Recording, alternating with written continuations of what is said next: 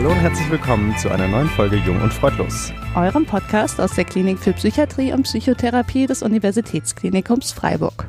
Und wir freuen uns sehr, euch wieder in unserer schönen Stube begrüßen zu dürfen, in der wir gerade zu dritt sitzen. Namentlich Ismene, unsere Fachärztin, Moritz, unser liebenswertiger, äh, liebenswerter, neugieriger. Fragenstellender Student und meine Wenigkeit heißt Sebastian. Ich bin immer noch Assistenzarzt. Immer noch. Immer noch. Die Leute fragen schon, wie lange noch. Ja, wann endlich? Ja, ja. hallo, schön euch wieder zu sehen. Ja, ich freue mich auch, dass wir hier sind. Ähm, unsere Folge heute geht um die schizoaffektive Störung. Worum sich genau da dreht, äh, klären wir gleich, würde ich sagen. Erst lernen wir uns kennen. Ihr wart ja jetzt ein bisschen weg, jetzt müssen wir erstmal wieder zueinander finden. Ich freue mich drauf. Heute mit zwei Oder-Fragen pro Person. Wir ähm, in der Kürze liegt die Würze, ist unser neues Motto 2020. Ismene, wir steigen gleich ein. Äh, für dich habe ich die Frage: Schillernde Farben, vegetarischer Schinken oder Schildkrötenpanzer? Alles schön. Also, schillernde Farben. Ich habe gemerkt, dass ich am meisten schillernde Farben mag. Ich gucke gerade so eine Interior Design Sendung.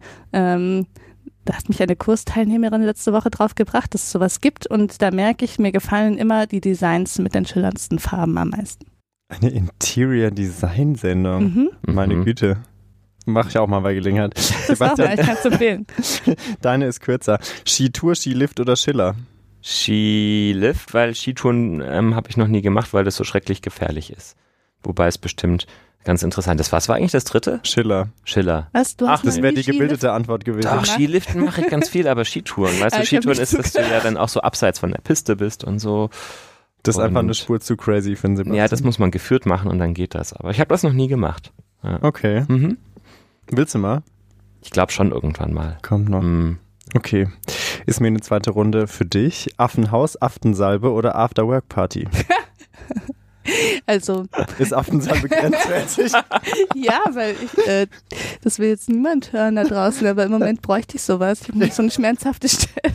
Ist das jetzt eigentlich die für die Hämorrhoiden oder?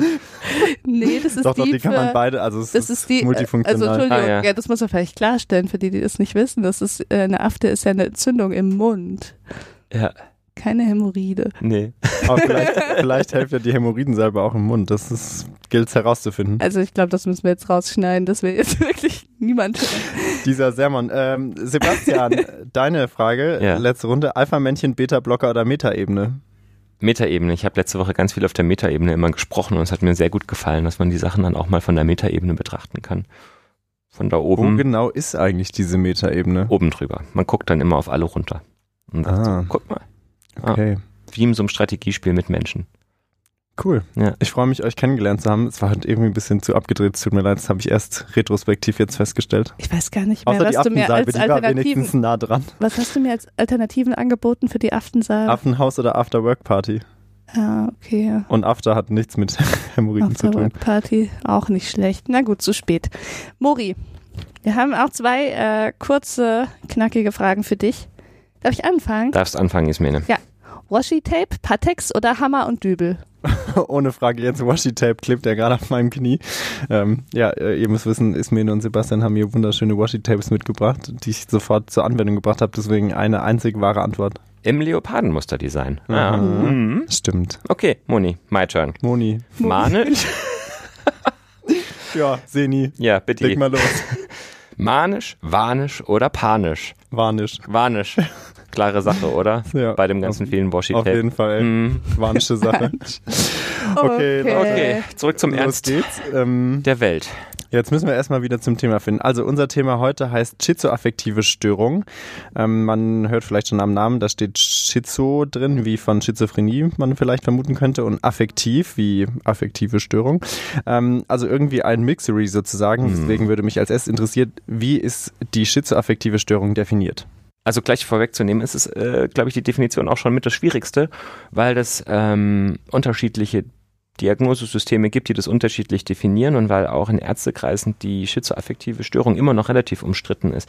Also so zumindest im ICD-10, also dem ähm, Code der Weltgesundheitsorganisation, den wir in ähm, Europa verwenden, heißt es, dass es eine episodische Störung ist. Das heißt, man hat immer wieder Krankheitsepisoden, bei denen affektive, also die Gefühle äh, betreffende Symptome, als auch schizophrene Symptome, also Symptome der Wahrnehmungsveränderung wie Halluzinationen oder ähm, der Wahrnehmung der Realität, wie beispielsweise Wahn- oder Ich-Störungen ähm, in der Wahrnehmung vom eigenen Ich ähm, auftreten, die aber gleichzeitig nicht die Kriterien für eine Schizophrenie beispielsweise oder eine Depression oder eine andere affektive Störung erfüllen. Und ähm, genau, Voraussetzung ist natürlich auch, dass wie bei allen anderen ähm, psychiatrischen Erkrankungen nicht noch irgendwie andere Ursachen dafür gefunden werden können, also organische Ursachen, irgendwelche Drogen, Intoxikation. Und ähm, das klingt auch relativ komplex und ist relativ komplex, weswegen das Ganze nochmal so ein bisschen untergliedert ist. Genau. Ich bin gerade schon wieder drüber gestolpert. Mhm. Ich finde nämlich diese Frage, ob die Kriterien für eine Schizophrenie oder für eine affektive Episode erfüllt sein dürften, ich finde auch die wird nicht in jedem Definitionstext so richtig klar rausgearbeitet, oder? Also ähm, das ist so ein bisschen schwierig, das macht das Ganze so ein bisschen wachsweich. Äh, wichtig ist, dass die ähm, schizophrenen Symptome und die affektiven Symptome relativ ausgeglichen sein sollten. Also wenn eines oder das andere ganz stark überwiegt, dann ähm, dann würde man eventuell zu einer anderen Diagnose kommen. Also es soll ungefähr gleich viel sein. Okay, und um das vielleicht nochmal so ein bisschen so zusammenzufassen, dass es irgendwie ein bisschen klarer und verständlicher wird, also wenn wir jetzt mal so, weiß nicht, drei Kreise betrachten und der linke Kreis sind jetzt die affektiven Störungen, also wozu wir die schon uns bekannte Depression oder bipolaren Störungen hinzurechnen. Und auf der rechten Seite ist ein Kreis, da sind die Schizophrenie-Formstörungen, also die Schizophrenie. Ähm, und dann haben wir in der Mitte nochmal einen Kreis, in dem sind die schizoaffektiven Störungen. Also so ein Störungsbild, das sich irgendwie zwischen den beiden Erkrankungen bewegt. Und anzunehmen ist auch, dass die Kreise sich ganz gewaltig überlappen. Mhm. Ja. Also ganz schön kompliziert insgesamt, mhm. muss man sagen. Ne? Vielleicht können wir, bevor wir da weiter einsteigen, nochmal ganz kurz wiederholen, was sind denn die Erkrankungen, die eher so zur Gruppe der Schizophrenien oder Schizophreniformen äh, Erkrankungen gehören und was sind eher affektive Störungen sozusagen? Vielleicht könnt ihr nochmal so einen Kurzüberblick geben. Mhm. Oder ihr hört die Folge nach. genau, die Folge könnt ihr natürlich nachhören. Also ähm, ich würde mal mit den affektiven Störungen beginnen. Da haben wir euch auch schon mal erzählt in der Vergangenheit, dass es ähm, zum Beispiel Depressionen gibt oder die zwei großen Gruppen äh, äh, depressive Episoden, da verschiedene Unterformen und manische Episoden. Mhm. Bei depressiven Episoden ist es so, dass ähm, der Antrieb ähm, eher gemindert ist, die Stimmung eher gedrückt, ähm, Freude und Interessen vermindert. Und bei der Manie ist es quasi das Gegenteil. Antrieb und Energie sind gesteigert. Äh, es gibt ganz viele Ideen. Ähm, es gibt ein gesteigertes Selbstwertgefühl bis hin eben auch zu Größenwahn. Also das sind die affektiven Störungen, mhm. ähm, die auch dann, ähm, also ja, die zu einer gewissen Ausprägung in der schizoaffektiven Störung dann auch vorliegen. Also entweder depressive Phasen, manische Phasen oder sogenannte gemischte Phasen, wo beides in schnellem Wechsel da ist. Mhm, mhm. genau. Und dann die ganz kurze Wiederholung der Schizophrenie. Soll ich auch noch kurz machen oder möchtest ja, du wieder reden? Äh, genau. Schizophrenien sind ja ähm, sind ja Störungen mit ähm, einer ganzen Mannigfaltigkeit an Symptomen. Oh, ist mir lange nicht mehr ausgepackt, das Wort, ja. genau, Sebastian hat das vorhin schon kurz angedeutet, also Störungen der Wahrnehmung, Sinnestäuschungen, sowas wie Stimmen hören, obwohl gar keiner spricht, ähm, Warnsymptome, also eine Verkennung der Realität, ähm, ausgeprägte Ängste in dem Rahmen und aber auch affektive Symptome, ähm, also Stimmungsveränderungen, Antriebsveränderungen ähm, kommen auch bei Schizophrenien vor. Da sehen wir schon mal, dass sich das alles auch nicht ganz so klar trennen lässt. Mhm. Und äh, Bewegungssymptome, das äh, würde ich jetzt an der Stelle nicht so äh, extrem weit drauf eingehen. Genau, das ist das, was man aber im Prinzip unter einer Schizophrenie verstehen kann. Und ähm, wichtig zu verstehen ist, dass diese Diagnosegruppen letztendlich ja auch nur gemachte Schubladen von uns sind. Also ähm, wir gehen davon aus, dass sich innerhalb dieser Diagnose-Schubladen ähm, Patientinnen und Patienten befinden, die durchaus nicht immer auch die, das gleiche Erkrankungsbild haben. Also man sollte da vielleicht dann auch gar nicht von Erkrankung sprechen, sondern die, die Ursachen für diese Symptome können da auch verschieden sein und die Ausprägungen ähm, sind auch äh, selten identisch von Patient zu Patient. oder mhm. Patientin zu Patientin. Mhm. Das ist der Rückblick. Was war die genau. eigentliche Frage? nee, das ist gut, genau. Also jetzt, jetzt haben wir, glaube ich, wieder so ein bisschen auf dem Schirm, in welchen Feldern wir uns sozusagen bewegen, in diesem, äh, ich sag mal, Wabern zwischen, zwischen ähm, Schizophreniform und affektiv.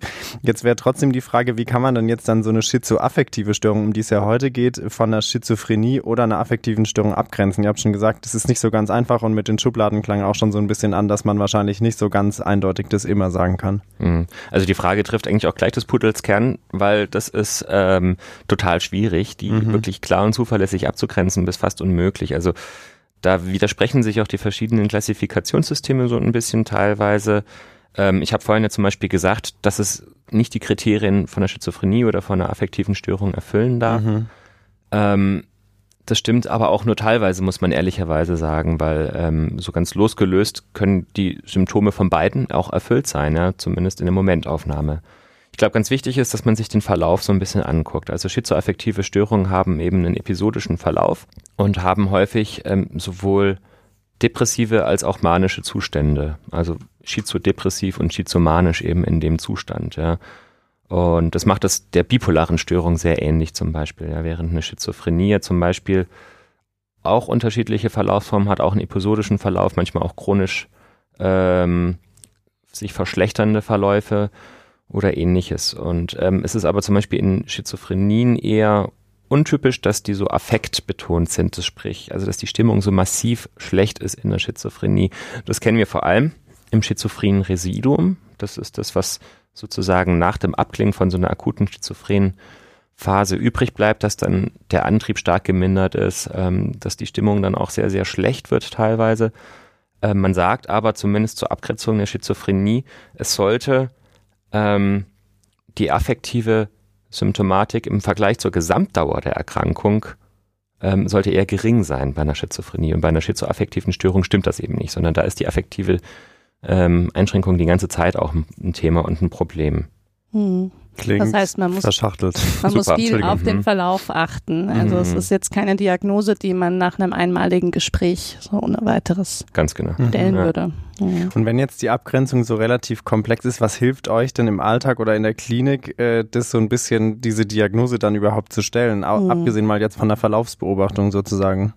Also wir versuchen im Prinzip möglichst sorgfältig zu schauen, passt es jetzt zu dem oder passt es mehr zu dem. Also ich würde ähm, als Beispiel nochmal die Abgrenzung auch zu den affektiven Störungen aufnehmen wollen. Und zwar ähm, treue Hörer wissen sicher auch, dass wir gesagt haben, man kann auch Depressionen und Manien mit psychotischen Symptomen haben. Also man mhm. kann da auch einen Wahn haben. Und ähm, da gucken wir dann halt, was ist das jetzt aber im akuten Fall, im aktuellen Fall genau für ein Wahn? Ist das ein Wahn, der zu einer depressiven Stimmung passt? Da gibt es so ganz äh, paar bestimmte Warnsorten, die sind typisch, zum Beispiel Schuldwahn, Verarmungswahn, ähm, solche Sachen. Und oder ist es ein Wahn, der gut zu einer Manie passt, wenn, wenn die Stimmungslage eher gehoben ist? Also ist das ein Größenwahn zum Beispiel? Ähm, und wenn das gut zu der Stimmung passt, dann schließen wir eine affektive Störung noch nicht aus. Dann könnten wir eine Depression mit psychotischen Symptomen zum Beispiel diagnostizieren. Wenn das jetzt aber gar nicht passt oder äh, wenn, wenn das ein bizarrer Wahn ist, das ist so das ausschlaggebende Kriterium. Also sowas, ähm, sowas wie zum Beispiel, ich kann das Wetter verändern, ist, glaube ich, ein Beispiel, was in der ICD-10 drin steht. Ähm, ich, ich beeinflusse jetzt das Wetter, ähm, dann würde das nicht mehr zu einer rein affektiven Störung passen. Mhm. Und ähm, so ähm, wägt man im Einzelfall ab. Und ähm, dazu kommt eben, wie Sebastian gesagt hat, die Verlaufsbeobachtung. Und äh, man muss sagen, die schizoaffektive Störung ist dann im Endeffekt nie die erste Wahl von Diagnose, die wir stellen eben weil sie so ein Sammelbecken von Fällen ist, wo man vielleicht das auch noch nicht so ganz hundertprozentig mhm. weiß. Also es ist, ähm, es gilt als nicht die sauberste Diagnose, wenn man das so sagen kann. Deswegen ähm, würden wir, wenn jetzt zum Beispiel viele Phasen äh, manische depressive Phasen in der Vergangenheit als bipolare Störung gewertet worden und dann einmalig ein Symptom vorkommt, was da nicht hundertprozentig dazu passt, vielleicht einmalig Stimmen hören, dann muss man nicht unbedingt dann eine schizoaffektive Störung draus machen, mhm. sondern dann kann man auch überlegen, ist das jetzt in der Gesamtschau, im Gesamtverlauf einfach immer noch eine bipolare Störung. Aber da, ähm, da gibt's immer wieder auch angeregte Diskussionen, da sind sich nicht immer alle einig. Glaube ich sofort, ja. Also da gibt's auch äh, Patientinnen und Patienten, wo die Diagnose sich immer mal wieder im Verlauf ändert. Ähm, und das ist ein schwieriges Gebiet. Also es klingt tatsächlich irgendwie insgesamt schon ganz schön verschachtelt, aber wenn ich euch jetzt richtig verstehe, ist sozusagen das Hauptwerkzeug für eure Diagnose der psychopathologische Befund, den wir hier mal besprochen haben, oder? Also das heißt ein gutes Reevaluieren von dem psychopathologischen Befund über einen längeren Zeitraum, dass man so ein bisschen einschätzen kann, welche Richtung das geht. Ja, kann man das so sagen? Und die psychiatrische Anamnese, Und also Anamnese. der Verlauf. Mhm. Ja, Mhm. genau. Also ist ganz wichtig, äh, gerade für die Verlaufsbeobachtung auch, dass wir die Fremdanamnese mit einbeziehen. Ja. Also das ist zum Beispiel bei Bipolar ähm, zwei Störungen ganz, ganz wichtig. Ähm, also in einem bipolaren Verlauf mit hypomanen Episoden ähm, ist es ja ganz häufig so, dass die nicht unbedingt beschrieben werden von den Betroffenen, weil die gar nicht als irgendwie außergewöhnlich Mhm. oder, oder krankhaft wahrgenommen werden. Das Umfeld nimmt die zum Beispiel häufig sensibler wahr. Deswegen sind wir auch sehr auf die Fremdanamnese angewiesen. Okay. Also Ja. viel sprechen, viel beobachten, Mhm. viel nachhaken. Ähm, wenn ich jetzt so raushöre, dass diese Diagnosestellung relativ verschachtelt und kompliziert ist und es so ein bisschen schwer einzuschätzen ist, in welche Richtung geht es jetzt oder die, die Definition auch nicht so ganz, ganz klar ist, was würdet ihr denn sagen, was ist dann trotzdem noch der, der Vorteil von so einer Diagnose oder wofür hilft sozusagen die Diagnose schizoaffektive Störung im Vergleich zur Schizophrenie oder der Depression Mhm. oder anderen affektiven Störungen trotzdem was? Genau, also ich glaube, um das Ganze ein bisschen besser zu verstehen, muss man mal verstehen, warum gibt es überhaupt den Begriff, warum tun wir uns das eigentlich an, da Mhm. noch eine Unterscheidung zu machen. Das eine ist tatsächlich, dass die ähm, Prognose von den schizoaffektiven Störungen gegenüber Schizophrenien zum Beispiel besser ist. Also es ist nicht eins zu eins dasselbe. Ähm, man hat sich sehr schwer getan, irgendwie biologische, genetische Faktoren zu finden, die bei, also die jetzt irgendwie die schizoaffektive Störung klar als eine Erkrankung darstellen. Das war jetzt nicht möglich. Aber zum Beispiel, was schizoaffektive Störungen noch haben, ist, dass sie auf gewisse Medikamente besser ansprechen als zum Beispiel Schizophrenien. Ja, dass ähm, zum Beispiel möglich ist eine Phasenprophylaxe. Wir haben in der ähm, Bipolar-Folge drüber gesprochen, ähm, zu machen, die dann auch tatsächlich wirksam ist. Also die Behandlung ändert sich tatsächlich durch die schizoaffektive Störung und daher versucht man das schon auch so ein bisschen herauszufinden. Und das Ganze rührt natürlich auch so ein bisschen an unserem generellen Krankheitsverständnis von den affektiven und von den schizophrenen Erkrankungen. Ähm, es gibt da ganz viele verschiedene ähm, also Hypothesen, die alle auch noch diskutiert werden in der Wissenschaft. Ähm, was ich so zum Beispiel eine ganz interessante fand, äh, war die sogenannte Einheitspsychose, ja, dass wir also wirklich tatsächlich ein Spektrum von affektiven Erkrankungen links bis schizophrene Erkrankungen rechts haben und dass sich da eben auf diesem Spektrum ganz viel bewegen kann. Ja, und dass es vielleicht irgendwie auch eine gemeinsame Krankheitsentität ist, also irgendwo einen gleichen Krankheitsmechanismus hat. Oder dass es ähm, vielleicht tatsächlich doch eine Variante von einer affektiven oder von einer schizophrenen Erkrankung ist. Das sind auch nochmal zwei ähm, Hypothesen, dass es ein ganz eigenständiges Erkrankungsbild ist oder dass es vielleicht auch nur ein Mischbecken ist von, von vielen, vielen kleinen Erkrankungen, wie wir es ja auch in der Mhm. Schizophrenie schon mal diskutiert haben, ja, die wir alle noch gar nicht kennen und gar nicht zuordnen können. Es läuft auch immer wieder auf ein Spektrum hinaus. Ja, ganz Ja, häufig. schon, da hat man wirklich das Ja. Gefühl, ja. Hm. Und wie ist eure Erfahrung? Wie ist es für Patientinnen und Patienten, ähm, die Diagnose zu bekommen? Ist es sehr kompliziert, das so ein bisschen auch zu vermitteln? Oder, oder ist es eher so, dass die Leute dankbar sind, wenn man sagt, okay, wir können das jetzt so benennen? Hm, ich glaube, es kommt immer drauf an, ähm, ob es einem gelingt, da ein gewisses Krankheitsmodell, was für den Patienten und die Patientin ähm, auch nachvollziehbar ist. Ich glaube, man kann jetzt nicht sagen, dass es ähm, pauschal schwieriger ist oder einfacher ist, diese Diagnose anzunehmen als eine andere. Oder wie siehst du Mhm. das, Sebastian? Nee, ich sehe das tatsächlich genauso. Also vor allem bei der schizoaffektiven Störung überwiegen ja die schizodepressiven Zustände, die wirklich fürchterlich sind für die Betroffenen. Das sind sehr Mhm. schwere Krankheitszustände, in denen es den Menschen nicht gut geht. Natürlich ähm, wissen die, dass sie irgendwie krank sind. Und ich habe jetzt nicht unbedingt die Erfahrung gemacht, dass die dann alle Juhu schreien, wenn man dem Kind Mhm. jetzt einen Namen gibt. Mhm. Alle freuen sich natürlich, wenn es irgendwo eine wirksame Therapie gibt. Ähm, oder wenn man auch irgendwie klare Aussagen treffen kann, zum Beispiel, das ist jetzt eine klar episodische Erkrankung und das hört irgendwann auch wieder auf, was sie dann mhm. haben. Ja, mhm. Das sind natürlich schon auch immer so Botschaften, die dann ganz gut ankommen. Mhm.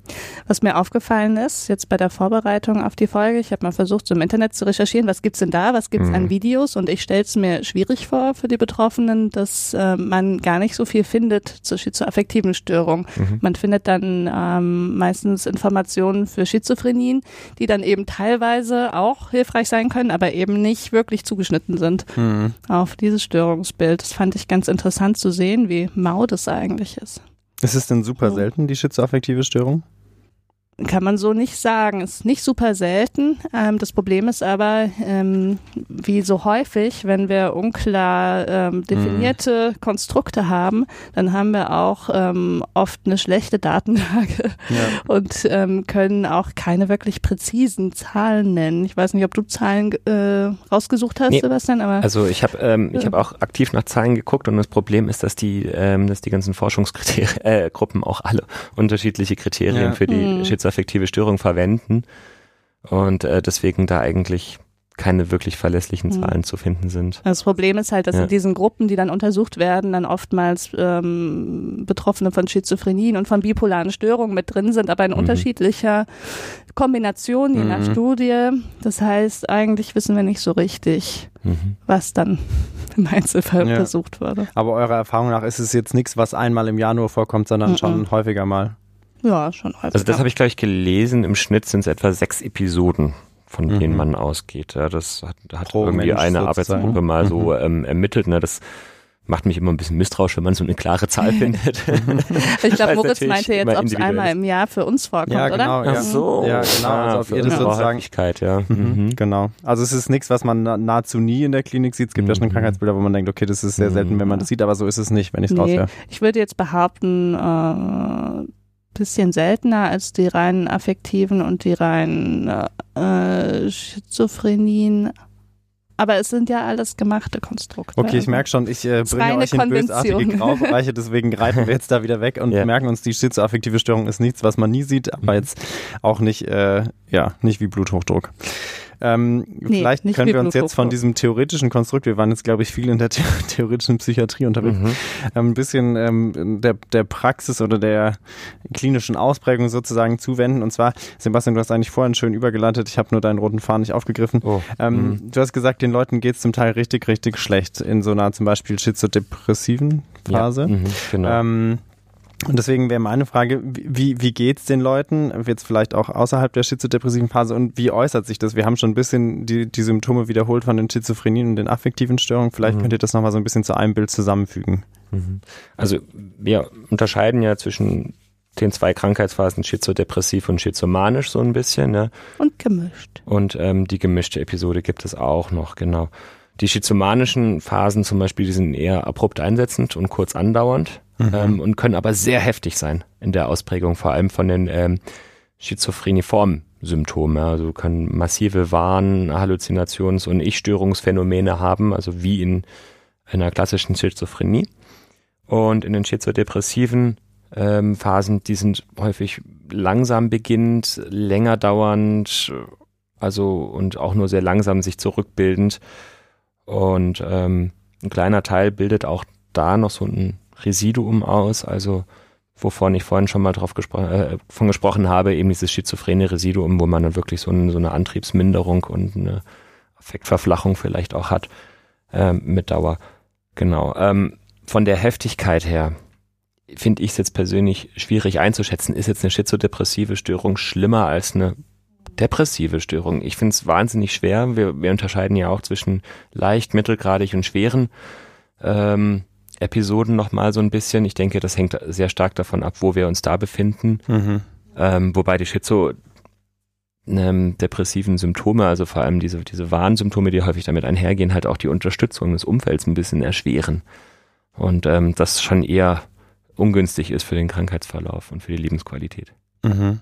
Aber kann man schon sagen, dass die Betroffenen in der Regel schwer krank sind? Ja, würde ich schon sagen. Also andernfalls ähm, würde man auch wahrscheinlich nicht zu den Kriterien für diese Diagnose kommen, wenn es jetzt nur ein ganz leichter Verlauf wäre.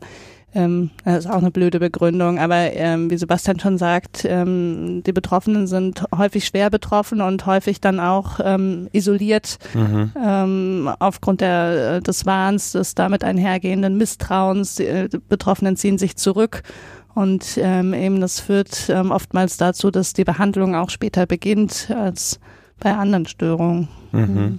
Wenn die Betroffenen schwer betroffen sind, ist in der, in der Regel tatsächlich auch das persönliche Umfeld irgendwie schwer oder mittelschwer mit betroffen. Ähm, was würdet ihr denn sagen, was bemerkt denn so das Umfeld, also nahe Angehörigen von Menschen mit einer schizoaffektiven Störung? Ich habe darüber nachgedacht ähm, im Vorfeld und ich habe mir gedacht, dass es wahrscheinlich ähm, weil wir jetzt ja schon klar gemacht haben, dass es keine ganz leicht zu stellende Diagnose ist, dass es für das Umfeld jetzt wahrscheinlich nicht ohne weiteres möglich ist, da äh, zu sagen, oh, das ähm, ist jetzt eher eine schizoaffektive Störung. Also ja. das Umfeld mhm. wird wahrscheinlich ähnliche Dinge merken, wie ähm, wie das Umfeld von Menschen mit einer Depression, mit einer Manie, mit einer Schizophrenie, also Veränderungen im Verhalten, im Aktivitätsniveau, Rückzug, ähm, also ganz abhängig davon, wie sich diese Episode dann ausgestaltet. Also das Umfeld ähm, wird, weil wir es mit einer episodischen und oft akuten Erkrankung zu tun haben, wahrscheinlich schon merken, dass irgendwas nicht stimmt. Äh, vielleicht kann es nicht in jedem Fall den Finger so genau drauflegen. Mhm. Man kann das unmöglich jetzt über einen Kamm scheren.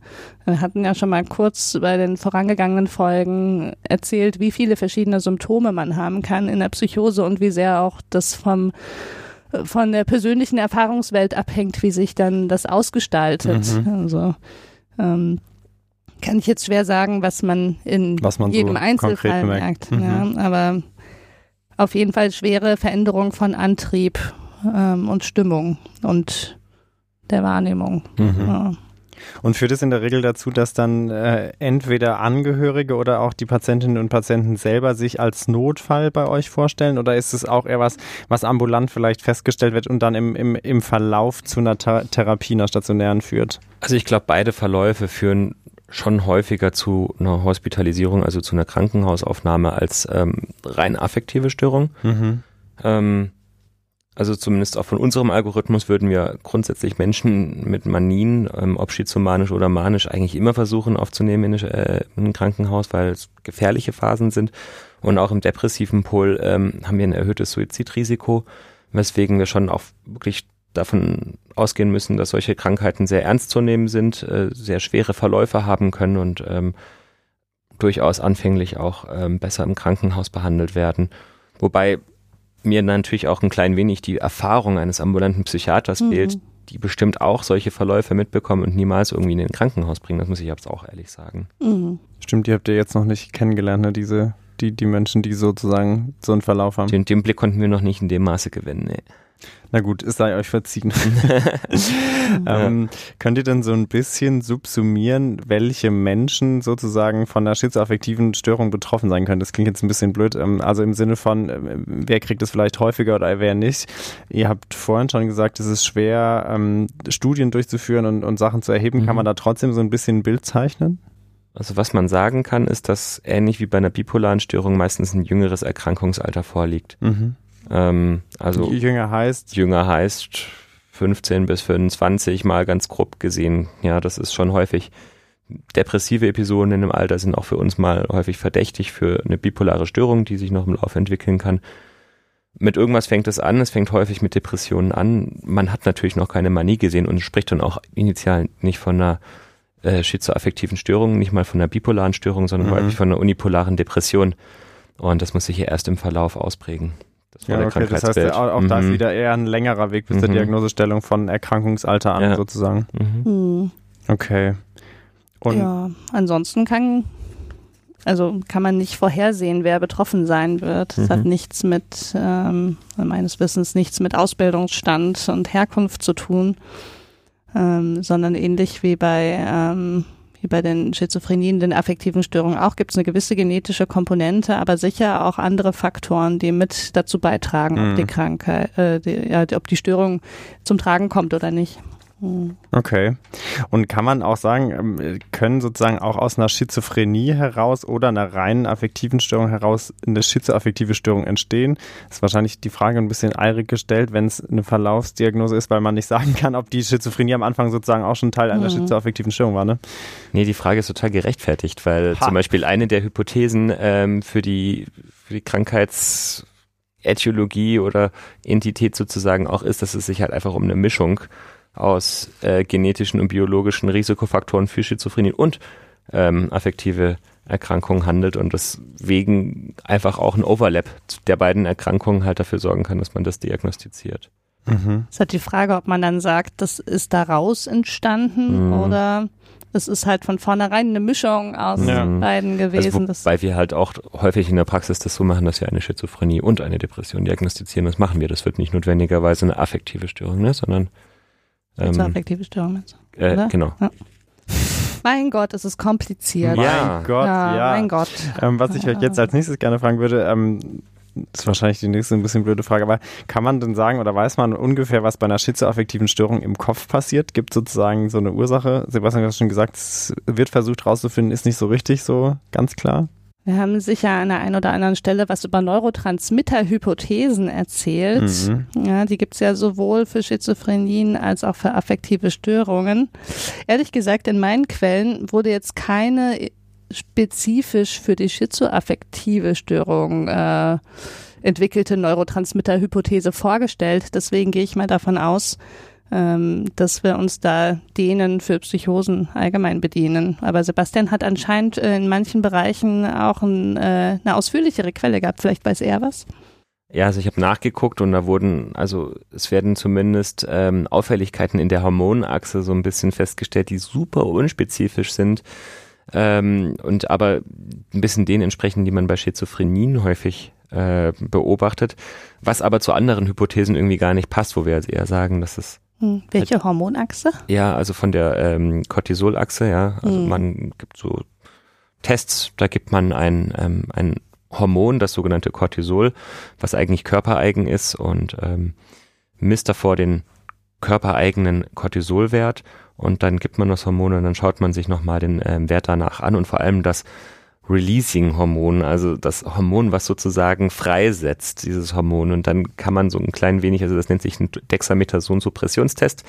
Das kennen die Medizinstudierenden unter unseren Hörern Mhm. sicherlich und zum Beispiel haben die häufig ähnlich auffällige Ergebnisse. Dieser Mhm. Dexamethason-Suppressionstest ist aber ein relativ unspezifischer Marker, der auch eigentlich uns kaum Auskünfte über irgendwie eine Krankheitsätiologie ähm, geben kann. Ich glaube, kleiner Rekurs, ne, du hast über die Neurotransmitter gesprochen. Bei der Depression haben viele das Serotonin im Verdacht. Bei der ähm, Schizophrenie ist das Dopamin ähm, häufig im Verdacht. Beides sind Hypothesen. Es gibt ganz viel Forschung dazu, ähm, teilweise auch widersprüchliches. Es ist einfach noch in Arbeit. Ja, ich Work würde in sagen. progress. Ja. Ja, Folge 125 von Jung und Freudlos äh, im Jahre 2045 äh, behandelt dann die Endergebnisse die der, Lösung gefunden. der, der Ja. Cortisol, äh, Dopamin und Serotonin-Hypothesen bei schizoaffektiven Störungen. Ja. Okay, also jetzt waren wir schon wieder so theoretisch, deswegen vielleicht nochmal zurück äh, in die Praxis.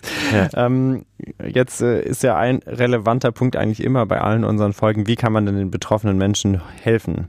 Äh, Hm. was sozusagen der Plan bei einer schizoaffektiven Störung? Also bei der schizoaffektiven Störung äh, sollte man unterscheiden zwischen der Akuttherapie in der ganz stark ausgeprägten Episode und der ähm, Rezidivprophylaxe, Erhaltungstherapie quasi. Und in der Akuttherapie ist es ähnlich wie bei den akuten affektiven Störungen und akuten Psychosen. Da sind erstmal Medikamente ein wesentlicher Baustein. Mhm. Also einfach, weil ähm, die Betroffenen dann häufig auch so stark betroffen sind, dass man in der Phase noch äh, nicht große psychotherapeutische Schritte machen kann. Genau, und da bedienen wir uns ähm, in der Regel vor allem ähm, Antipsychotika, also Medikamenten gegen Psychosen. Und dann je nach Ausprägung der Episode, also ähm, wenn, die, wenn die affektive Komponente eher manisch ist, dann würden wir so ähnlich behandeln wie bei Manien. Und ähm, was die Depression betrifft, da ist es immer ein bisschen schwieriger. Da, ähm, da gibt es nämlich auch teilweise umstrittene Daten oder unterschiedliche Daten, was so den Nutzen von einer antidepressiven Medikation betrifft. Also würde man nicht unbedingt wie meiner äh, unipolaren Depression dann gleich ein Antidepressivum ansetzen, sondern es kann unter Umständen dann auf Dauer zu mehr Schwankungen führen. Das ist eine Einzelfallentscheidung letztendlich. Mhm. Genau. Aber ich glaube, das ist nochmal ein wichtiger Punkt, ne, was du gerade gesagt hast. Also die Medikamente da vor allen Dingen ganz relevant auch für die Akuttherapie, weil man so Psychotherapie-Sachen kann man auch nicht machen, wenn man akut ganz schwer krank ist, oder? Genau, vor allem nicht, wenn man akut ähm, wahnhaft ist mhm. oder, äh, oder manisch. Man hat einfach gar nicht die Ruhe im Kopf, sag ich mal. Da sind mhm. so viele Gedanken am Start und man ist, man hat nicht das Vertrauen zum Behandlungsteam. Ja, wobei ja. ich glaube ich zur Behandlung hinzufügen würde, dass bei schweren Verläufen einfach auch die stationäre Aufnahme per se schon mal eine ah, Therapieform das habe ich jetzt im ist. Kopf vorausgesetzt. Das hast du natürlich ja, im Kopf vorausgesetzt ja, als, als bebissene ja, Krankenhausärztin. Aber, ja, ähm, ich kenne ja nichts anderes. genau. Aber ich glaube auch so ein bisschen, bisschen die Entlastung vom Individuum ähm, und die Herausnahme aus dem sozialen Umfeld und den, den Spannungszuständen, äh, die dann auch dort auftreten können durch die Erkrankung, ist, glaube ich, auch schon mal viel gemacht, ja, weil es reduziert den Stress und ähm, kann schon mal zu einem besseren Krankheitsverlauf beitragen. Ja. Genau. Okay, dann erzählt euch jetzt Sebastian was zur Rezidivprophylaxe. Charmant in Oder soll ich das erzählen? Also ich kann gerne ein bisschen was zur, zur Rezidivprophylaxe erzählen. Also ähm, es wurde für ähm, die Gruppe der Antikonvulsiva plus Lithium, die wir auch schon bei der bipolaren Störung was ist ein kennengelernt Antikonvulsivum? Äh, haben, gezeigt, dass die wirksam sind. Antikonvulsiva sind also Medikamente, die gegen Epilepsie gegeben werden. Da sind zum Beispiel zwei ähm, sehr prominente Vertreter, die wir Psychiater gerne einsetzen, das Carbamazepin oder das Valproat. Und ähm, aber das wirksamste Medikament ist eigentlich kein Antikonvulsivum im eigentlichen Sinne ist, aber wir sehr gerne verwenden in der Psychiatrie ist das Lithium. Das ist Und ein Salz eigentlich, ne? Eigentlich ist das ein äh, das Kation von einem Salz, ja. ja was ist ein Kation? Boah, ist Mene, ey, heute. ja, was ist denn heute los? Ich dachte, wir machen das hier einfach und verständlich für Laien. Ja, das ist Quatsch ne, mit dem Kation. Es ist ja. völlig, völlig uninteressant, was ein Kation ja, ist. Auf jeden Fall zeigt, ist das, dass du weißt, wo der Hase hoppelt. Das, das, das Lithium ist ein, ist ein, ist ein Salz, äh, was wir was wir häufig in der Psychiatrie verwenden und das hilft tatsächlich dazu, dass wir so ein bisschen Stimmungs ähm, Umschwünge eindämmen können, sowohl nach oben als auch nach unten. Mhm. Das haben wir, glaube ich, auch schon mal irgendwann thematisiert, ne? Ja, in der bipolaren Störung spielt das eine auch. ganz wichtige Rolle und ist eigentlich auch das Medikament der ersten Wahl ähm, zur Phasenprophylaxe. Das heißt, wir versuchen auch in der gesunden Zeit durch die Gabe dieses Medikamentes das Auftreten von weiteren Episoden zu verhindern. Oder mhm. zumindest, wenn diese Episoden auftreten, die, äh, den Schweregrad dieser Episoden zu begrenzen. Mhm. Und wenn mhm. ich es mir vorhin richtig verstanden habe, kommt dann aber in, in dieser Phase der Rezidivprophylaxe schon auch psychotherapeutische Verfahren zum Einsatz. Ja, genau. Und zwar da ganz ähnlich wie bei den bipolaren Störungen und auch bei den Psychosen ähm, in der Form, dass man erstmal ganz viel, Sebastian, ja, wir müssen ganz viel Psychoedukation betreiben. Ja. Machen, äh, ja. Erstmal ähm, versuchen wir wirklich klar zu machen, äh, was ist das, womit haben wir es hier zu tun. Mhm. Und dann ähm, geht es viel darum zu schauen, dass die Stressbelastung im Alltag nicht so groß ist, weil die Episoden oftmals durch zu viel Stress, egal welcher Art, getriggert werden können. Versuchen äh, möglichst ausgewogene Lebensführung mit den Betroffenen zu besprechen und zu äh, versuchen, die auch zu etablieren. Das heißt, regelmäßig schlafen, regelmäßig essen. Mhm. Äh, dann ähm, geht es auch darum, Frühwarnzeichen zuverlässig erkennen zu können, weil je früher man merkt, jetzt äh, geht es wieder in die eine oder andere Richtung, umso schneller kann man reagieren und umso besser sind dann auch die Chancen, das schnell wieder einzudämmen. Ähm, das heißt, ähm, man versucht diese Frühwarnzeichen individuell zu erarbeiten. Womit hat es denn bei mir angefangen? Vielleicht mhm. mit Schlafstörungen, vielleicht mit Rückzug, mit Reizbarkeit und dann einen Notfallplan aufzustellen, sodass ähm, die Betroffenen dann gar nicht lange nachdenken müssen, was tue ich denn, ähm, wenn ich diese Frühwarnzeichen habe. Und da kann es dann auch ganz hilfreich sein, die Angehörigen mit einzubeziehen. Ähm, vielleicht noch jemanden mit einzuweihen oder mit einzubauen in diesen Notfallplan. Manchmal hilft es ja auch, wenn jemand anders sagen kann, so hey, ich habe das Gefühl, du bist wieder viel aktiver mhm. oder viel äh, weniger aktiv als vorher. Du hast Genau. gerade sukzessive meine Fragen vorweggenommen. Erst Entschuldigung. dachte ich, vielleicht frage ich noch nach Nachsorge. Nee, dann, dann, na gut, vielleicht können wir über Notfallpläne gesprochen. Hm. Hast du auch perfekt Hm. alles schon beantwortet. Genau. Aber das ist relevant, ne? Diese Nachsorge, dass die Total. aufrechterhalten wird. Ja, Mhm. total. Und das ist jetzt mal so die, die Blaupause, sag ich mal, für äh, wichtige Therapieinhalte. Natürlich können dann auch persönliche Themen, persönliche Stressfaktoren ähm, auch noch Platz finden. Also wenn es jetzt irgendwie einen Konflikt gibt, der einen dauerhaft stresst. Mhm. Ich habe bei meiner Recherche gelesen, dass Betroffene der schizoaffektiven Störungen häufig pathologische Beziehungsmuster aufweisen. Ist das so? ja, ich habe mich aber auch echt Ist das gesagt, evidenzbasiert? ja, ich mich auch gefragt, ob das jetzt wohl wirklich so wahr ist. Ich finde, das klingt ein bisschen diskriminierend. Also das habe ich nicht gelesen. Habe ich jetzt auch nur so mal erwähnen wollen, weil ich es irgendwie kurios fand. Fun Fact. Fun Fact, ja. Das steht in den Büchern. Aber So. Beziehungen auf jeden Fall auch was, verm- vermutlich, was man irgendwie in der Psychotherapie thematisieren kann oder sollte, ne? Genau, also wir schauen im Prinzip immer, gibt es da Probleme in dem Bereich, gibt es da Ressourcen in dem Bereich? Mhm. Also Beziehungen können ja auch was total Stabilisierendes sein. Ja. Spielen eigentlich immer eine Rolle. Setzen wir im Kopf immer voraus. Hm. Spielen ja auch, so viel in meinem Kopf voraus. spielen ja auch bei nicht erkrankten Menschen eine große Rolle, ne? Ja, man nicht vergessen. Ja. Mir nicht. Vielleicht sollten wir den nächsten Podcast in Ismenes Kopf führen, wenn da so viel schon sitzt. Das wäre Ich das wär noch krasser, dann hätten wir zu viele Probleme mit dem Hall. wenn das so von einer Kopfseite zur Das anderen war ein Diss. Dunst. Oh, Entschuldigung. Total. Ja. hat er nicht so gemeint. Hat suggeriert, Ähm, mein Kopf sei leer. Nein. Ah, okay. Das so hat er das Nee, nee. Gemeint. okay, Ähm, bla, was mich jetzt noch interessieren würde beim Punkt Therapie, ähm, wie sind denn da drunter jetzt die Aussichten? Vorhin hat Sebastian, glaube ich, gesagt, dass die schizoaffektive Störung ein bisschen ähm, eine bessere Prognose hat als eine reine Schizophrenie zum Beispiel. Wie sind die Aussichten unter Therapie? Also die ähm, schizoaffektive Störung ist ja auch unter anderem dadurch mit ähm, definiert, dass zwischen den Episoden Ruhe ist, also dass man zwischen den Episoden keine Symptome hat.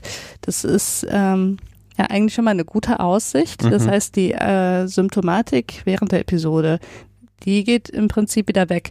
Nur ähm, gibt es eben ein gewisses Risiko dafür, dass es erneute Episoden gibt. Und Sebastian hat ja auch schon gesagt, wie viele? Sechs? Mhm. Das ist ein Durchschnittswert natürlich. Das ist absolut man, man kann das überhaupt ja. nicht Mhm. ähm, für den Einzelfall vorhersehen, wie da ähm, die Auftretenswahrscheinlichkeit von weiteren Episoden ist. Insofern, aber eben, wir haben es mit einer, sagen wir, äh, episodisch verlaufenden, aber vollständig remittierenden Störung zu tun. Insofern, das ist wahrscheinlich auch der Grund, warum man sagt, das ist so zwischen affektiven und Mhm. Und psychotischen Störungen von der Prognose her. Aber ich finde es immer irgendwie ein bisschen kritisch, jetzt in so einem Podcast über die Prognose zu sprechen, weil ich Mhm. nicht möchte, dass jemand, der betroffen ist, dann denkt so, ah, das ist meine Erkrankung, das ist meine Prognose. Meine Prognose ist jetzt schlecht oder gut oder mittelgut, weil Mhm.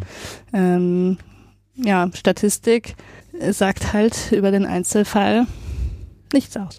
Ganz genau. Und es gibt viele Faktoren, die da eine Rolle spielen, ne? sodass es wirklich Ja. fürs Individuum wahnsinnig schwer ist, da genau. irgendwas Genau, äh, also der, der. Verlauf ist halt total individuell und lässt sich Mhm. nicht vorhersagen durch irgendwelche Statistiken oder durch bisherige Forschungsergebnisse. Das muss man einfach ehrlicherweise sagen. Es gibt verschiedene Ausprägungsgrade, ähm, also jemand mit einer leichteren Ausprägung von schizodepressiven Episoden oder ähnliches hat natürlich eine viel bessere Prognose, weil die, die Lebensbelastung und die Einschränkung der Lebensqualität geringer sein wird als jemand mit einer schweren. Ja. Und das kann sich beides ändern. Ich denke, gut ist es wahrscheinlich, wenn man eine frühzeitige Behandlung beginnt, ähm, wenn man die medikamentöse Therapie zulässt und ähm, eine ambulante Psychotherapie einfach als, als ressourcenverstärkender Faktor wird wahrscheinlich auch hilfreich sein. Mhm. Genau, also man kann auf jeden Fall was tun, um, Mhm. ähm, um den Verlauf positiv zu beeinflussen. Das wollte ich auch gerade sagen, genau. Das ist ja schon wieder so, auch den Punkt hatten wir eigentlich schon öfter hier im Podcast, aber es ist ja auf jeden Fall was, wo man auch was tun kann. Das heißt jetzt wahrscheinlich wie immer auch nicht, dass es damit weggeht sozusagen, Mhm. aber dass das äh, individuelle Leben sich ja deutlich verbessern kann. Mhm. Genau, es gibt auch so ein paar Punkte, mit denen, mit denen kann man schon den Verlauf irgendwie ähm, so oder so beeinflussen. Ganz typisch ist auch, ähm, dass gerade weil es ja oft junge Patienten sind, dass irgendwann mal zum Beispiel die Medikamente abgesetzt werden, ohne dass das jetzt mit dem Arzt besprochen ist und schrittweise reduziert wurde. Sowas hat natürlich ein Riesenrisiko dafür, dass eine neue Episode auftritt. Mhm. Ähm, also das wissen wir einfach, ähm, dass dann, wenn man die ganz plötzlich weglässt, dann, dann ist das Risiko groß und deswegen empfiehlt man das immer nicht zu tun. Natürlich ist es nachvollziehbar, wenn junge Menschen irgendwann auch denken, jetzt möchte ich keine Ich Medikamente mehr, mehr nehmen. Mhm. Aber da würden wir einfach immer jedem raten, solche Dinge immer mit dem Behandler zu besprechen. Ja, ich glaube, das ist ganz relevant. Und was, was wir vorhin ja auch hatten, und das hatten wir, glaube ich, damals auch mit den, ähm, bei den bipolaren Störungen behandelt, eben, dass ja auch diese Notfallpläne und das Einbinden vom Umfeld eine, eine, eine ganz wichtige Ressource sein ist, dass man eben schnell merkt, wenn es sozusagen in die falsche Richtung geht. Und auch das kann ja dann äh, zu einem positiven Einfluss Mhm. gehen. Also es gibt schon ja mehrere Aspekte, die irgendwie greifen, um das individuelle Leben da so ein bisschen zu Ja. verbessern. Ja. That's a positive Ja. thing. Jetzt. Ähm, so, wir sind schon fast am Ende tatsächlich. Ähm, da würde ich euch gerne noch fragen nach euren persönlichen Erfahrungen, die ihr bisher mit Menschen mit einer schizoaffektiven Störung äh, gemacht habt, sofern es die denn gibt. Gibt's schon. Also ich muss ganz ehrlich gestehen, ich hatte immer ein bisschen Schwierigkeiten, diese Erkrankung zu begreifen. Und ähm, mir hat es total gut getan, mich auch auf die Folge nochmal vorzubereiten und irgendwie jetzt auf verschiedene Quellen gegen zu oder quer zu lesen, so ein bisschen, um zu gucken, was es ist. Es ist tatsächlich sehr heterogen, wie diese Krankheit jetzt irgendwie auch so betrachtet Mhm. wird. Ähm, ich habe einige schwere Verläufe mit der schizoaffektiven Störung gesehen. Es liegt aber auch daran, dass ich in einem Krankenhaus arbeite und auf einer Akutstation, wo halt natürlich auch schwere Verläufe sind. Ja. Mhm. Ähm, das hat nicht unbedingt was mit der Störung zu tun, sondern eher mit meinem Arbeitsumfeld. Ähm, ich habe aber auch erlebt, dass Medikamente gut helfen, muss ich auch sagen. Ansonsten habe ich tatsächlich nicht so wahnsinnig viele Patienten mit einer schizoaffektiven Störung gesehen. Ja, ich glaube, ich habe ähnliche Erfahrungen Mhm. gemacht. Irgendwie fällt mir gerade ein, ähm, als ich noch im praktischen Jahr war, in Emding, Vor kurzem. vor kurzem, genau. Da, ähm, da hatte ich auch mit einem Patienten zu tun und äh, habe mir mal die Akten durchgelesen und er hatte eine schizoaffektive Störung. Und ich weiß noch, dass ich damals immer auch große Schwierigkeiten hatte zu verstehen, Mhm. Warum hat dieser Patient denn jetzt eine schizoaffektive Störung? Was unterscheidet den von den Patienten äh, mit einer Schizophrenie? Und ähm, ja, ich finde auch, es hilft einem, äh, wenn man sich dann bewusst macht, das ist eben was, was äh, maßgeblich im Verlauf ähm, unterschieden werden kann. Das habe ich jetzt auch nochmal gelernt in Vorbereitung auf diese Folge.